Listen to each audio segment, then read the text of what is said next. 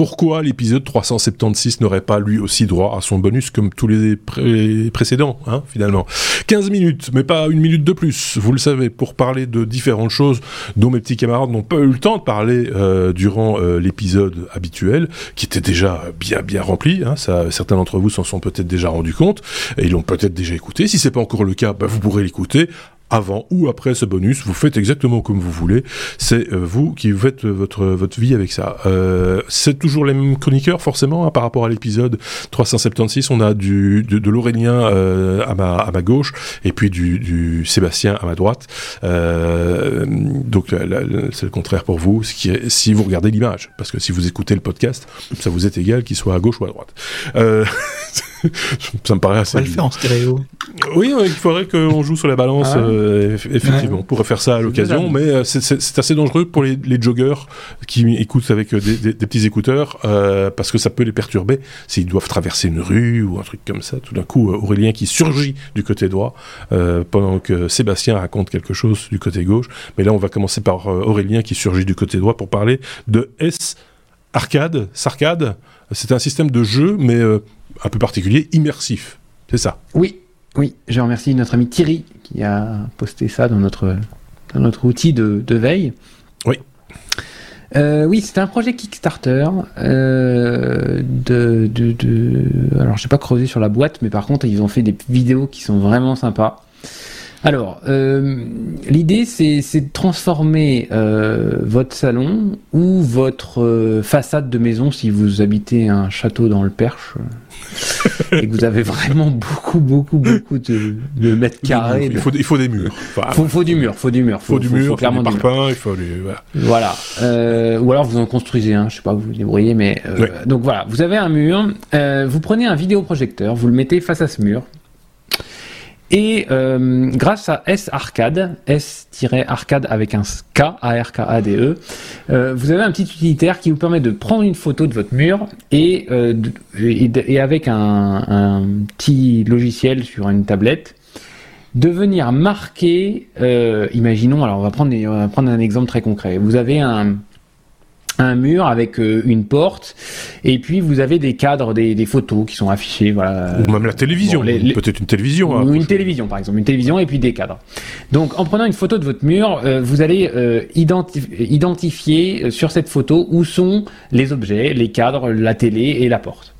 Et donc, euh, une fois que le, le, le, le, logiciel a appris où, est, où se trouvaient euh, les différentes euh, obstacles, hein, euh, ouais, qui sont vraiment euh, vrais, qui sont IRL, quoi, dans la mmh. vraie vie, eh bien, on va se servir de ces, de ces obstacles pour euh, faire des jeux d'arcade comme dans les années 80. Alors, imaginez un petit pinball dans lequel bah, vous pouvez jouer euh, et puis vous, vous avez des balles qui bougent et puis qui viennent rebondir sur votre cadre, qui rebondissent sur votre télé, qui remontent, qui retouchent la porte et tout ça. Et puis vous avez un petit palais que vous pouvez bouger. Et donc en fait c'est vraiment pour rendre un, un espace, euh, alors faut, faut quand même avoir des mètres carrés, mais un espace euh, ludique. Euh, donc il y, y, a plein de vidéos qui montrent comment euh, en fait on, on, fait interagir une image qui bouge et sur laquelle on a le contrôle par une manette de jeu ou un téléphone avec des objets réels. Il oui. y a un autre exemple, vous regarderez, où ils prennent une table basse qui est assez grande. Et ils en font un circuit de voiture et ils posent sur la table basse des objets réels. Et vous voyez que la vous pilotez une voiture sur un circuit, donc tout ça c'est projeté sur la table, et ben la voiture elle vient toucher un objet et l'objet il bouge. Et euh, ils arrivent à détecter que l'objet bouge et que ça devient un, euh, vous jouez à Mario Kart, ben ça devient un, mm -hmm. un, un, un, un obstacle à éviter. Oui, c'est ça. Ouais. Euh, alors ça c'est pour euh, donc ils, ils disent d'utiliser des pré, pré, préférentiellement des des projecteurs ultra short focal pour être voilà pour ouais. pas avoir un recul monstrueux et puis avoir une grande image. Euh, et, et, alors le, le next step c'est euh, c'est le c'est sur c'est sur des bâtiments Euh, c'est ça a l'air super ludique. Euh, je, Bah, bon, après, je pense c'est les- ce qu'on appelle c'est la technique du mapping. Hein. On fait on fait ça. Oui, il y a des oui, présentations. euh, ça remplace très avantageusement les, les feux d'artifice à l'ancienne. C'est de faire du mapping sur des, des bâtiments euh, euh, plutôt Mm. classiques, de faire des de reconstruire les façades avec de la lumière, etc. Ici, c'est un petit peu le même principe, mais à domicile. Et ça permet, par exemple, de faire, comme tu le disais, en fonction de la manière dont on oriente son on- finalement son projecteur vidéo, des circuits automobiles qui sont virtuels en fait, hein, mais projetés sur une table, etc., etc. On va pas faire tout le bonus sur ce sujet-là parce qu'on a déjà bien pris du temps, mais je trouve Oui. ça génial comme idée. Euh, Euh, En tous les cas, si, si un jour euh, on se fait ça, l'équipe des technos, on organise ça, moi je viens. ah, bah, trop, écoute, trop drôle. c'est- Mais bon, il faut, fait- faut un peu de matos. Alors, Ouais, eux, qu'ils ça, vendent, c'est pas, ils vendent pas pas de matos, hein, ils vendent juste, ouais, ils, ils vendent juste le, le, le, le, la- le soft qui permet d'identifier où est le, où C'est sont les, les- Faire le calibrage les, obstacles et puis, et puis les jeux, et puis les jeux. Ouais. Ouais. Ouais. Mais en tous les cas, ils Donc- sont, ils, ils demandaient 10 000 enfin, ils demandaient, je sais plus combien d'euros, mais ils sont largement financés, je pense. Mhm. Donc, euh, on devrait voir ça. Après, bon, faut un peu de matos, hein, faut, je vous le cache. Bien Mais allez voir les Euh, vidéos, c'est très drôle. C'est très bien fait, c'est très ludique. C'est apparemment c'est fait pour le particulier parce qu'on pourrait se dire que son- une solution peut-être un peu onéreuse serait plutôt fait pour des gens qui font du des salles de gaming, des choses comme ça. Mais non, finalement, le, on, peut, on pourrait éventuellement faire chez soi, comme tu le disais. Il faut être dans la configuration, avoir des grands murs et être bien bien installé pour arriver à, à faire quelque chose de sympa. Sympa. Sympa. Euh, N'hésitez pas à nous dire si vous avez trouvé ça sympa vous aussi. On va passer la parole à, à Sébastien. on arrive à la fin de ce bonus. non, je rigole. Euh, Non. on va parler géocaching. C'est un autre mode. C'est aussi lu- lu- ludique, me semble-t-il. Mais Ouais, j'ai fait ça pendant des années, le géocache. Ouais. L'idée, c'est de, de- des gens cachent euh, euh, en général une petite boîte en plastique avec un petit mot et parfois Un une objet, un truc comme ouais, ça ouais, euh, ça. dedans, euh, des petits objets. On cache ça à des endroits, à des lieux d'intérêt, euh, un, un endroit remarquable qui est joli à voir, etc. Et puis avec une application, ils indiquent les, les coordonnées GPS de, de cette, euh, cette cache. Et le but, et c'est souvent- on fait ça souvent en famille, c'est avec un téléphone, euh, on essaye de retrouver euh, des caches à l'endroit près, près d'où près d'où on est, et ça nous permet de découvrir des endroits où on n'aurait pas nécessairement été euh, Mhm. sans euh, ce jeu-là. Ça existe depuis très longtemps, c'est pas nouveau. Je m'y suis adonné pendant des années, j'adore ça. Euh, euh, la news que j'ai entendue ce matin à la radio dans la revue de presse de France Inter, c'est une news rapportée par le journal Le Progrès de Lyon. Euh, une femme cachée, disparue depuis cinq jours, cachée au fond d'une grotte, qui au fait avait été dans cette grotte pour euh, se suicider. C'est pas très gai comme histoire. elle avait pris des médicaments, elle s'était couchée euh, en dessous de couverture. Mmh. Elle a été retrouvée in extremis euh, par un, groupe de géocacheurs qui euh, cherchaient une cache qui était justement dans cette grotte. Ils sont rentrés dans la grotte pour rechercher la cache. Ils ont vu qu'il y avait quelqu'un qui était en dessous d'une couverture et que la personne n'était plus au mieux de sa forme. Ils ont prévenu les pompiers qui, l'ont euh, euh, sauvée. Euh, alors je sais pas si elle était contente de- d'avoir été sauvée ou pas. Ça, personnes qui veulent se suicider sont peut-être pas toujours contentes qu'on les retrouve comme ça, mais c'est en tout cas probablement la première fois que le géocache a servi à, sauver, sauver la vie euh, de ouais. quelqu'un, exactement. Et euh, c'est plus un fait divers qu'une info techno, mais il y avait l'angle techno parce que le géocache Oui, c'est quand même sûr. des satellites à des millions de dollars euh, et des téléphones très chers qui savent à retrouver des, des boîtes en plastique au fond des bois.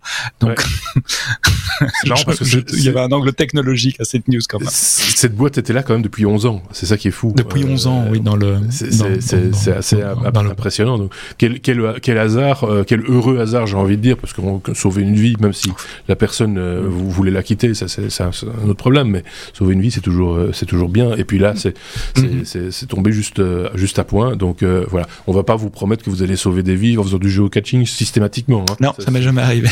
voilà, donc, euh, mais, mais voilà, l'histoire est belle, on va dire.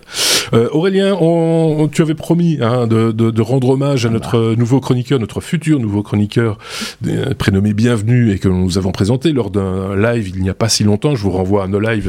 Vous pouvez revoir ça, parce que ça, ce n'est qu'en vidéo sur euh, sur euh, sur YouTube. Vous pouvez revoir ça dans la la playlist euh, replay, qui est au Togo, hein, notre ami Bienvenue, euh, à Lomé pour être tout à fait précis.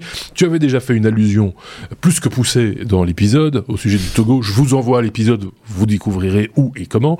Et tu voulais remettre le couvert dans le bonus. Oui. Et alors, c'est sans le chercher, je suis tombé sur un article qui parle et je vais je vais vous enfin, je vais, vous exposer l'angle par lequel je vais arriver d'un jeune homme de 25 ans qui s'appelle Sourou Ejarevo Malazouv. Alors excusez-moi si je prononce mal. Non, mais c'est sûr que c'est bien prononcé.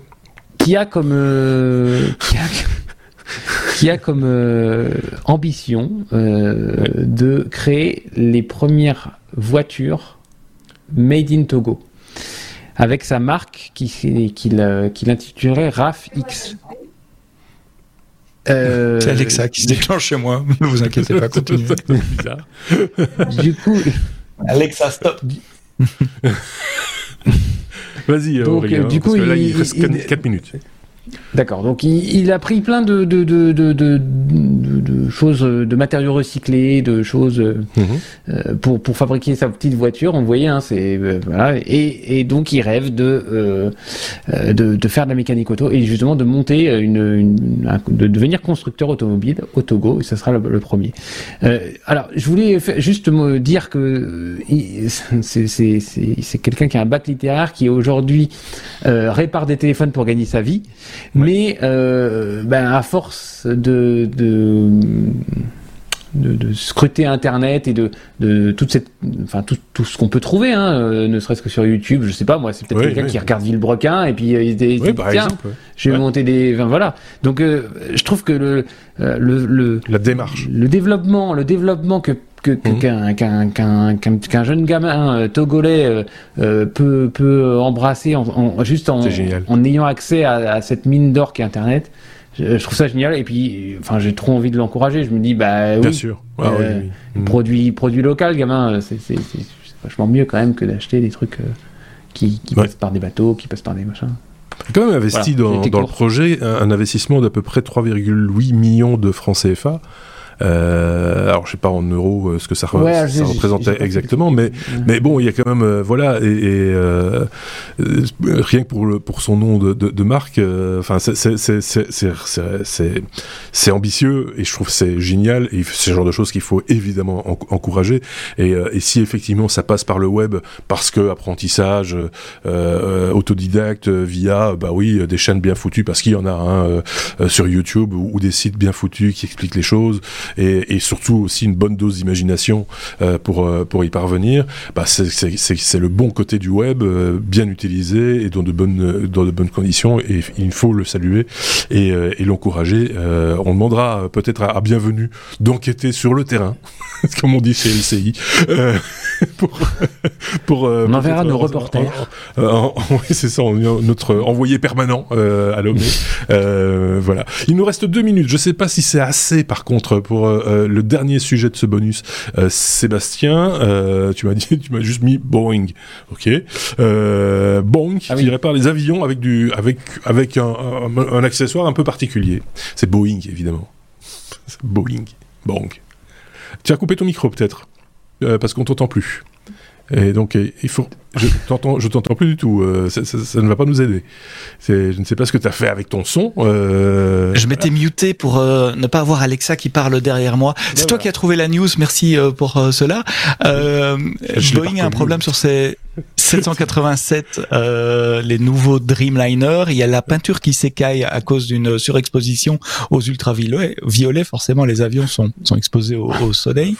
Et en attendant de trouver une solution plus définitive, ils ont fait une demande à la FAA, l'autorité fédérale de, sécurité aérienne aux États-Unis, euh, pour euh, autoriser les compagnies aériennes qui exploitent ces avions à mettre du scotch, donc de la bande adhésive, sur les écailles euh, de peinture, tout en notant dans leur demande à la FAA que ça pourrait éroder non pas la peinture, mais la confiance des passagers qui remarquent des morceaux de bande adhésive à gauche et à droite sur les ailes et sur certains éléments de l'avion. Une alternative serait également de repeindre en noir qui a tendance à plus absorber les ultraviolets. Et donc euh, on aurait des patchworks de couleurs, euh, de différentes couleurs en fonction des couleurs des compagnies aériennes qui exploitent les, les, les 787. Maintenant, les, Je trouve ça amusant comme news les parce que parfois c'est les solutions les plus simples Oui, bien sûr. euh, pour Mais les tu- problèmes les plus compliqués. Moi, c'est très rassurant de voir le pilote, tu vois, qui monte dans son avion avec sa petite. Ils ont toujours une petite mallette avec un thermos, comme si, comme le chauffeur de bus, hein, qui monte dans leur avion. Maintenant, ils auront en plus un rouleau de scotch à la ceinture, tu vois, au cas où, pour réparer une aile, un machin, etc. Enfin, voilà. Je tiens à signaler que pour Boeing, il y a un E entre le O et le I. C'est- Sébastien. J'ai fait une faute de frappe en. Du- ouais, mais du coup, en- moi, j'ai dit, en- une bêtise, j'ai dit Boeing. Ça, ça veut rien dire. Euh, merci à tous les deux, merci Sébastien, merci Aurélien pour ce euh, bonus, évidemment. Euh, Dans très peu de temps, vous retrouverez euh, une autre équipe de chroniqueurs pour euh, l'épisode 377, du coup. Euh, Boeing 377, j'ai presque envie de dire. Donc, on se dit, je dis n'importe quoi. Euh, on se dit à très bientôt, passez, euh, bah oui, ouais, écoute, euh, voilà, euh, phénomène grosse tête. Euh, à très bientôt. Salut les gars.